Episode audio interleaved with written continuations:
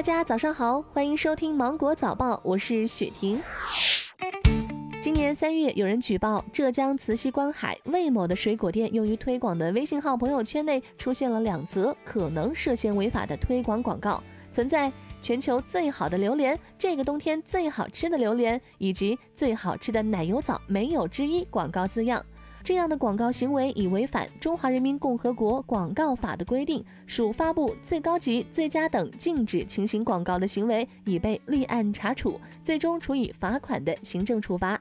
同时，根据《互联网广告管理暂行办法》规定，用户只要在朋友圈转发了广告，客观上为互联网广告提供了信息服务平台，就成为了广告的发布者。在此要提醒大家，朋友圈发广告要小心，用语不当很有可能面临处罚。近日，南京的杨阿姨在饭后出现了咽痛，以为是鱼刺。医生检查发现，异物已经从口喉部跑到了颈部，最后竟然取出了一根两厘米的细铁丝。杨阿姨都不知道自己什么时候吞下的铁丝，更后悔用了吞饭团的土方法。医生表示，异物一旦扎破颈部大血管，就有致命风险。误吞了异物，请尽快就医。最近，广西一男子从高速围栏外往高速上扔石头，并砸中一辆行驶中的小轿车。民警迅速赶到现场，将嫌疑人张某抓获。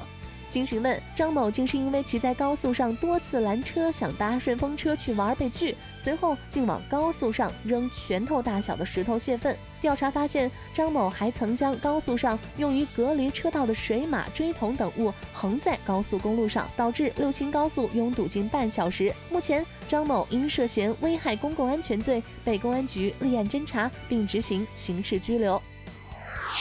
近日，淮安一名出租车司机报警称自己遭到了持刀抢劫，身上仅有的两百多元现金以及一部苹果手机被抢走。民警通过侦查后，将嫌疑人殷某抓获。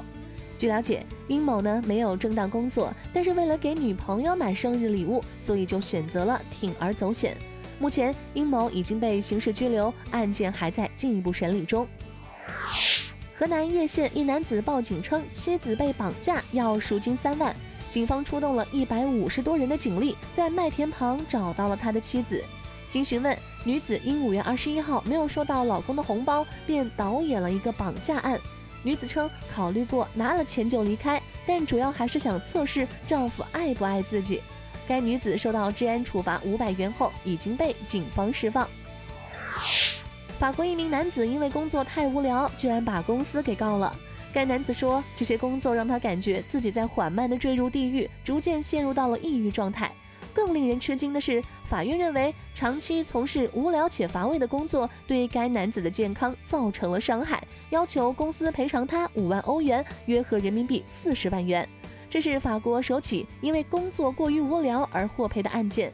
但有专家称，法国有近三分之一的劳动者都处于该状态。好了，今天的新闻就到这里。我是精英九五电台的雪婷，祝你度过美好的一天，拜拜。